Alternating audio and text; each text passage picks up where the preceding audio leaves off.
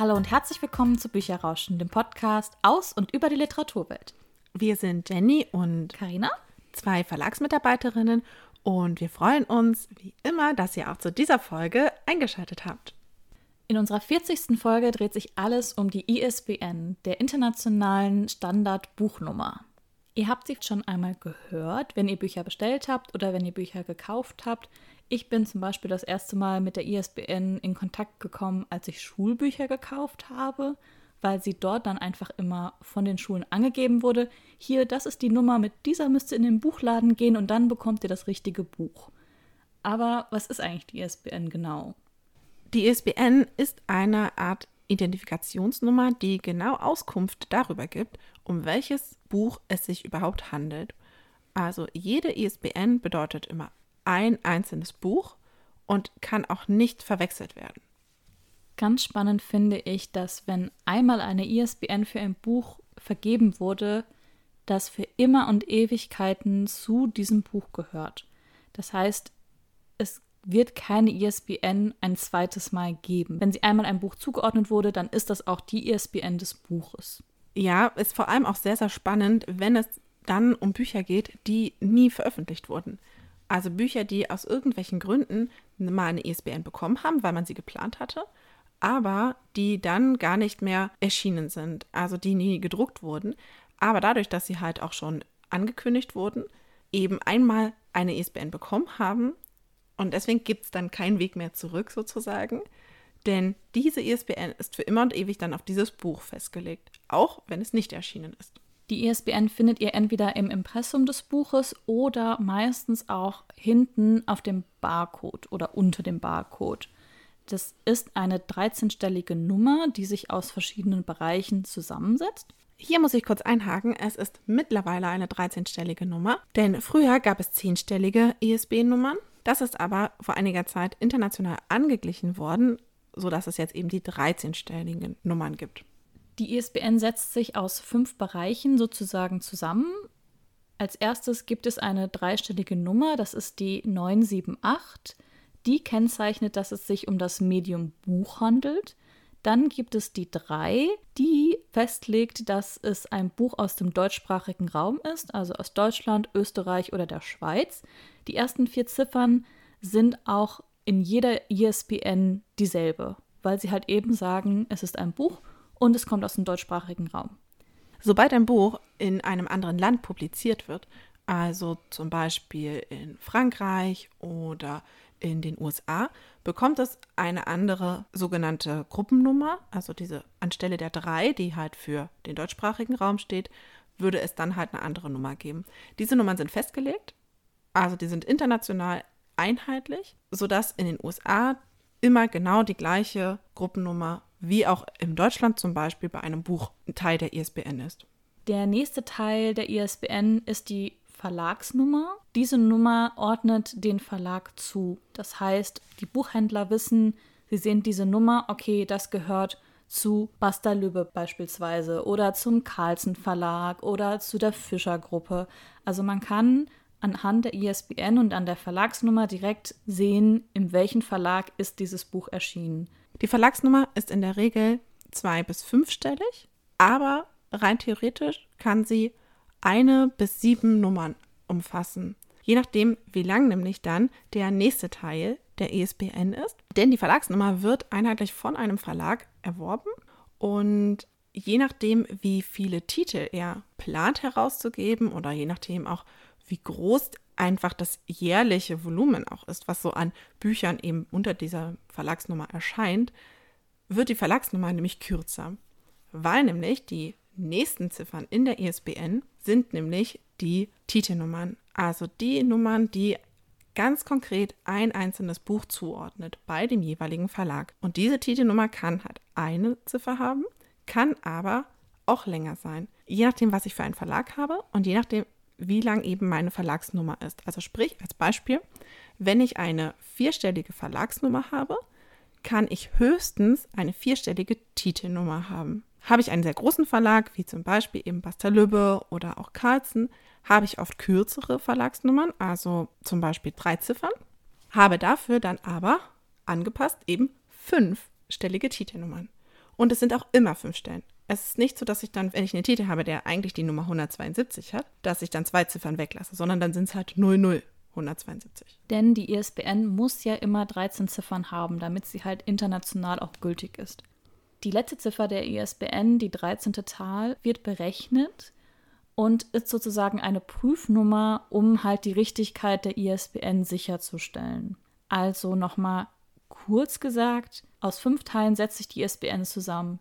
Das ist einmal das Medienbuch, das Land, die Verlagsnummer, die Titelnummer und die Prüfziffer. Um es vielleicht ein bisschen konkreter zu machen, weil ich habe so ein bisschen das Gefühl, es klang total kompliziert, ist es aber eigentlich gar nicht. Können wir es an einem Beispiel machen? Karina hat nämlich ein neues Buch gekauft. Ja.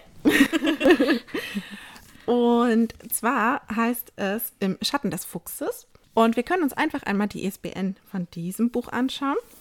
Und zwar, die ISBN lautet 978 3 453 27205 7. Und um es euch konkret zu machen, die 978 heißt, oh, es handelt sich hier um die Produkt vom Buch.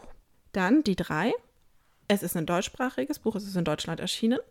Also sagt genau, es kommt aus Deutschland. Dann die nächsten Stellen sind die 453 und die sagt, das Buch ist nämlich erschienen bei Heine Fliegt. Das heißt, die 453 sagt, es handelt sich um ein Buch von Heine. Die nächsten Ziffern sind in dem Fall, weil wir haben vorher eine dreistellige Ziffernfolge, fünf Ziffern, nämlich die 27205. Und diese Nummer sagt genau aus, es handelt sich um Im Schatten des Fuchses. Was vielleicht auch ganz spannend ist, im Verlag selbst und auch teilweise im Buchhandel arbeitet man gar nicht mit der vollständigen ISBN, sondern man arbeitet eigentlich nur mit der Titelnummer beziehungsweise mit der Kombination aus Verlags- und Titelnummer. Die anderen Ziffern ignoriert man sozusagen, weil eben diese eindeutige Zuordnung, um welches Buch es sich handelt, allein schon aufgrund der Verlags- und der Titelnummer erfolgt. Und also wir zum Beispiel im Verlag, wir arbeiten tatsächlich nur mit Titelnummern, weil wir halt ganz genau so sagen können, auch innerhalb unserer Systeme, welches Buch meinen wir denn eigentlich konkret. Ist halt auch leichter, so einen Titel dann zu finden. Und im Prinzip sagst du genau auch schon das, warum es die ISBN überhaupt gibt. Denn durch die ISBN ist es möglich, die einzelnen Titel zu unterscheiden und auch wiederzufinden, weil im Verlag erscheinen so viele Bücher pro Jahr, im Buchhandel kommen nochmal tausende von Büchern mehr rein, weil natürlich von allen Verlagen sie die Titel beziehen. Und um einfach da sicherzustellen, dass es genau der Titel ist, den ich möchte, gibt es halt diese ISBN. Auch um sie zu kategorisieren und in den verschiedenen Systemen auch wiederzufinden. Deswegen, sobald ein Buch eine ISBN bekommt und dem Verzeichnis lieferbarer Bücher gemeldet wurde, ist es in allen Systemen erfasst. Und dann kann das Buch auch direkt zugeordnet werden. Egal, ob man es in der Bibliothek haben möchte, ob man es im Buchhandel erwerben möchte, ob man es in einem anderen Verlag vielleicht gerade sucht, überall findet man dann das Buch unter genau dieser Nummer. Und vor allen Dingen der Buchhandel und die Bibliotheken arbeiten genau damit, weil sie ja die Bücher beziehen müssen. Ich meine, der Verlag, wir haben ja schon gesagt, wir arbeiten nur mit den Titelnummern, weil wir wissen natürlich ganz genau, dass die Bücher halt bei uns erschienen sind. Aber der Buchhandel und die Bibliotheken arbeiten ja mit Büchern aus unterschiedlichen Verlagen. Das heißt, die müssen immer die komplette ISBN oder zumindest die Verlags- und Titelnummer haben, um halt eben die Bücher zu beziehen. Und genau das ist auch der Grund, warum es für ein Buch so essentiell wichtig ist, eine ISBN zu haben, einfach für den Vertrieb, weil das Buch sonst viel schwieriger auffindbar ist. Es kann halt einfach nicht bezogen werden aus den verschiedenen Systemen. Ohne ISBN ist ein Buch sozusagen fast unsichtbar, sage ich jetzt mal. Es ist halt einfach nicht auffindbar, vor allen Dingen von den Bibliotheken und vom Buchhandel. Es kann nicht als Buch verkauft werden, weil es taucht nirgendwo auf es ist nirgendwo da, es ist nicht im Verzeichnis lieferbarer Bücher und deswegen ist es halt einfach nicht existent sozusagen. Die ISBN vereinfacht den Vertrieb und den Verkauf des Buches ungemein und deswegen ist sie auch so essentiell wichtig. Zumal wir haben ja in einer unserer früheren Folgen schon mal gesagt, dass es in Deutschland eine Buchpreisbindung gibt und der gebundene Ladenpreis ist einer bestimmten ISBN zugeordnet. Also der Preis kommt eben aus dem Verzeichnis lieferbarer Bücher und damit bezieht sich genau auf das Buch, das zu dieser ISBN gehört. Bedeutet auch, wenn ich also ein Buch habe ohne ISBN, unterliegt es nicht dem gebundenen Ladenpreis. Was ich auch noch unglaublich spannend finde bei der ISBN, wann braucht denn ein Buch eine neue ISBN und wann kann sie sie behalten sozusagen? Denn wenn man eine neue Auflage macht und sich nichts ändert, also klar, Cover kann sich ändern, aber wenn sich nichts am Titel, nichts am Text ändert, dann bleibt die ISBN bestehen. Aber sobald man eine Änderung vornimmt, eine konkrete Änderung am Text, das gibt es ja vor allen Dingen bei wissenschaftlichen Büchern oder bei Sachbüchern, die dann aktualisiert werden, dann braucht das Buch schon eine neue ISBN. Was in dem Zusammenhang vielleicht auch sehr, sehr spannend ist, wenn der Preis sich ändert, muss die ISBN nicht geändert werden. Das heißt also konkret, wenn ich von meinem Hardcover jetzt eine Taschenbuchausgabe gebe, dann braucht das Taschenbuch auch eine neue ISBN, weil es dann sozusagen ein neues Buch ist. Übrigens, falls ihr euch das jetzt schon gefragt habt, auch E-Books haben eine ISBN, auch die ganz klassische Buchnummer, also auch die 978 und im deutschsprachigen Raum halt eben die 3.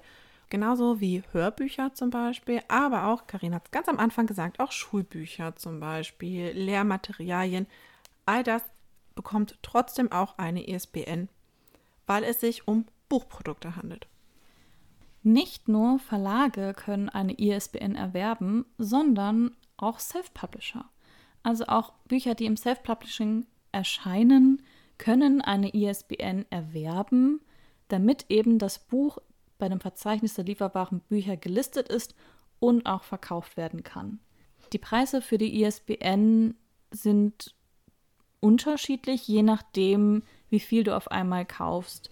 Im Prinzip, man kriegt einen Mengenrabatt. Je mehr ISBNs du auf einmal kaufst, desto günstiger wird es auch für die einzelnen ISBNs. Einfach mal, um eine Hausnummer zu nennen, eine ISBN kostet 70 Euro. Das klingt tatsächlich gar nicht so viel. Bei Verlagen ist es natürlich so, sie kaufen sich schon einen sehr großen Bereich, also sie kaufen sich halt eine Verlagsnummer, unter der dann die einzelnen ISBN sind. Gerade bei Self-Publishern ist es halt oft so, dass man sich vielleicht da auch wirklich überlegt, kaufe ich vielleicht erstmal nur für mein eines Buchprojekt mir die Nummer oder lege ich das zumindest schon mal so an, dass ich vielleicht für 10 oder für 20 Titel etwas kaufe. Man ist da total variabel, auch wenn ich jetzt sage, ich möchte nur mein ein einziges Buch veröffentlichen, gibt es halt auch dafür ein Modell. Das ist eigentlich total cool, dass man auch als Privatperson ohne große Probleme zumindest ein Buch mit einer ISBN versehen kann und es damit ja eben auch einfach veröffentlichen kann. Damit ihr selber euch vielleicht auch einen Überblick machen könnt, packen wir euch mal den Link zu der Seite, wo man direkt auch die ISBN kaufen kann, mal in die Show Notes. Es kommt natürlich irgendwann der Punkt in der Verlagsgeschichte, wo das Kontingent an ISBN-Nummern dann auch aufgebraucht ist. Das heißt aber dann nicht, dass der Verlag keine Bücher mehr veröffentlichen kann, sondern er kauft sich einfach ein neues Kontingent. Heißt aber auch, er bekommt eine neue Verlagsnummer. Denn das Kontingent für diese Verlagsnummer ist ja dann aufgebraucht und deswegen braucht der Verlag eine neue. Bei ganz vielen Verlagen ist es so, dass unterschiedliche Buchformate auch unter unterschiedlichen Verlagsnummern zum Beispiel veröffentlicht werden. Also man hat für die Printbücher zum Beispiel eine Verlagsnummer und parallel dazu auch eine Extranummer für zum Beispiel E-Books oder je nachdem, was in dem Verlag noch erscheint, für die Hörbücher. Auch E-Books haben zum Beispiel je nach Ausgabeformat immer eine eigene ISBN. Also sprich, wer von euch einen E-Reader hat, weiß das wahrscheinlich. Es gibt zum Beispiel das EPUB-Format und das MOBI-Format und beide Formate haben extra ISBN. Auch Imprints oder Labels vom Verlag können teilweise eine eigene ISBN haben um sozusagen die Eigenständigkeit dieses Verlagslabels nochmal hervorzuheben. Übrigens, es gibt ein weltweites Register, wo sämtliche Verlage mit ihren Verlagsnummern gelistet sind. Falls ihr euch dafür interessiert und da gerne mal ein bisschen stöbern möchtet, haben wir euch auch da den Link mal in die Shownotes gepackt. Wir hoffen, wir haben euch jetzt alles Wichtige zum Thema ESBN vermitteln können. Wenn ihr da jetzt noch Fragen habt, wenn irgendwas noch offen geblieben ist oder ihr bei bestimmten Dingen jetzt noch nicht genau wisst, wie das eigentlich funktioniert, dann schreibt uns doch sehr gerne auf Instagram oder per Mail an bücherrauschen mit ue.web.de. Zum Ende der Folge hin hat uns heute Karina einen Buchtipp mitgebracht Und zwar den ersten Band von der Bridgerton-Reihe, dem Buch zur gleichnamigen Netflix-Serie. Genau, und zwar heißt der Band Der Duke und ich. Und das Buch ist von Julia Quinn, erschienen bei HarperCollins. Das Buch spielt in einem viktorianisch angehauchten England und es geht um die beiden Hauptfiguren Daphne und Simon. Daphne ist das Kind einer Großfamilie und ist jetzt im heiratsfähigen Alter. Deswegen nimmt sie jetzt das erste Mal bei der Ballsaison teil und wird sozusagen in die Gesellschaft eingeführt. Simon ist der Duke of Hastings, der jetzt lange Zeit auf Reisen war, wiederkommt und natürlich das Gesprächsthema Nummer eins jetzt ist, weil er ist ein junger, gut aussehender, reicher Duke, der noch unverheiratet ist. Als dann Daphnes Name in dem Klatschblatt von Lady Whistledown auftaucht, ist ihre Mutter noch mehr darauf erpicht, Daphne unbedingt und ganz schnell zu verheiraten, bevor die Saison vorbei ist, damit ihr Ruf auch möglichst nicht beschädigt wird. Das war ja zu der Zeit auch super wichtig. Daphne ist auch daran gelegen, einen Ehemann zu finden. Sie hat aber immer das Problem, dass sie bei den Männern, dadurch, dass sie vor allen Dingen mit so großen Brüdern aufgewachsen ist und auch viele Brüder hat, nicht unbedingt als Ehefrau gesehen wird, sondern eher als Freundin. Deswegen macht sie jetzt einen Deal mit Simon, dass sie beide so tun, als würden sie anfangen anzubandeln, also es würde Simon sich für sie interessieren, damit Daphne in den Augen der Junggesellen, der männlichen Junggesellen, plötzlich begehrenswert wird. Weil wenn sich ein Duke für sie interessiert, dann müssen sie sich natürlich auch für sie interessieren. Simon wiederum hat dann die Ruhe von den ganzen heiratswilligen Müttern, die natürlich ihm alle ihre Töchter andrehen möchten. Das ist sozusagen der Deal, den die beiden eingehen. Schnell merken sie aber, dass sie vielleicht mehr füreinander empfinden, als sie gedacht haben. Das klingt schon vom Inhalt her ein bisschen wie eine Mischung aus Jane Austen und diesem Fake-Freundinnen-Trope. Ja, das stimmt. Also kann man so sehen, weil vor allen Dingen an Jane Austen erinnert es natürlich, weil viktorianisch angehaucht, viele Geschwister, die Mutter, die unbedingt die Kinder verheiraten möchte an den Besten und dann kommt der Duke, der unverheiratet ist und natürlich wollen alle ihn dann auch haben. Zusätzlich gibt es ja noch diese Komponente von der Klatschpresse, nämlich der Lady Whistledown, die auch so ein kleines Geheimnis ist, weil die anscheinend bestens informiert ist über alles, was in der Gesellschaft abgeht, über irgendwelche Geheimnisse und was passiert und da auch drüber berichtet. Das erinnert mich so ein bisschen an Gossip Girl. Lady Whistledown ist im Prinzip die Gossip Girl von Bridgerton, die dann auch einfach ungeschönt die Wahrheit erzählt und jeder fragt sich, wer ist diese Frau oder ist es überhaupt eine Frau und woher weiß die so viel und warum macht sie das? Und die ganzen von der High Society sagen natürlich, nein, sie interessiert das überhaupt nicht, aber alle lesen es natürlich insgeheim, alle hören auf sie und Lady Whistledown hat sehr viel Macht in dem, was sie tut, weil sie einfach schon mit ein paar Worten einen Ruf ruinieren kann. Vor allen Dingen am Anfang, finde ich, ist die Geschichte sehr locker flockig, sage ich jetzt mal. Mir hat Daphne total gefallen, mir hat die ersten Begegnungen von Daphne und Simon total gefallen, weil einfach diese Auseinandersetzungen von den beiden, die Wortgefechte, weil halt, ja, Daphne auch nicht so die typische Frau in dem Zeitalter ist, sondern, wie sie halt schon sagt, das Problem, was sie eigentlich hat, ist, sie ist mit so vielen Brüdern aufgewachsen, dass sie nicht mehr so ladyhaft manchmal wirkt und dass sie manchmal da auch kein Problem hat, sich selbst zu verteidigen oder dem einen Mann dann auch mal selbst eine runterhaut, wenn er ihr gerade zu nahe kommt. Aber genau das fand ich halt so charmant, und genau das hat auch Simon am Anfang total gepackt, weil sie halt irgendwie anders war als die anderen. Und sie war auch gar nicht so darauf aus, sich jetzt ihm an den Hals zu werfen und ihn unbedingt zu angeln. Man erfährt vor allen Dingen auch einiges von Simons Hintergrund. Also es wird im Prinzip aus beiden Sichten erzählt. Denn Simon hat vor allen Dingen das Problem, er fühlt sich in seiner Rolle als Duke eigentlich gar nicht wohl. Denn er hat einen Sprachfehler das heißt, er stottert manchmal, das ist ihm jetzt auch gar nicht mehr anzumerken, das wissen auch die meisten gar nicht. Aber wenn er aufgeregt ist oder unsicher ist oder aufgebracht wird, dann kommt das noch hervor. Und das ist einfach etwas, was ihm als Kind sehr, sehr, sehr traumatisiert hat. Sobald der Vater gemerkt hat, dass der Sohn gar nicht spricht, beziehungsweise angefangen hat zu stottern, hat er den Sohn verstoßen. Und Simon hat dann die ganze Zeit darauf hingearbeitet, sich seinem Vater zu beweisen und zu sagen, hey, hier, ich bin der rechtmäßige Erbe und ich kann das. Bis es dann irgendwann zu diesem Punkt eskaliert ist, wo Simon gesagt hat, ich möchte das auch gar nicht. Er hat so einen Groll gegen seinen Vater und gegen den Namen und gegen den Titel, dass er gar nicht heiraten möchte. Er möchte nicht heiraten, er möchte die Linie nicht fortfahren und deswegen hat er auch gar kein Interesse, diesen ganzen heiratswilligen Damen entgegenzugehen und deswegen ist die Begegnung mit Daphne für ihn total passend, weil mit ihr kann er dann dieses Spiel spielen, dass er ja so tut, als hätte er jemanden, für den er sich interessiert, aber er muss da nicht heiraten. Das wird auch von vornherein klar, sagt er ihr, ich möchte nicht heiraten. Sie sagt, ist gar kein Problem, ich benutze dich nur sozusagen, damit ich meine Verehrer bekomme und in der Gesellschaft besser dastehe. Und dann kommt es irgendwann zu dem Punkt, wo das halt nicht mehr funktioniert. Das war es soweit von Inhalt. Ich will jetzt auch gar nicht so wahnsinnig viel noch mehr erzählen. Es ist eine Geschichte, die vor allen Dingen, Jenny hat es schon gesagt, für Jane Austen-Fans natürlich toll ist. Es erinnert so ein bisschen daran, es hat so den Flair, es ist vor allen Dingen am Anfang so ein bisschen leicht. Es ist total lustig auch erzählt. Es hat auch so eine Spannung darin. Mit der Lady Whistledown kommt auch nochmal eine Komponente, die man nicht so ganz vorhersehen kann und die sich auch über mehrere Bücher, es ist ja eine Reihe, wo dann auch immer verschiedene Figuren im Vordergrund stehen, die sich durch alle Bücher einfach hinzieht.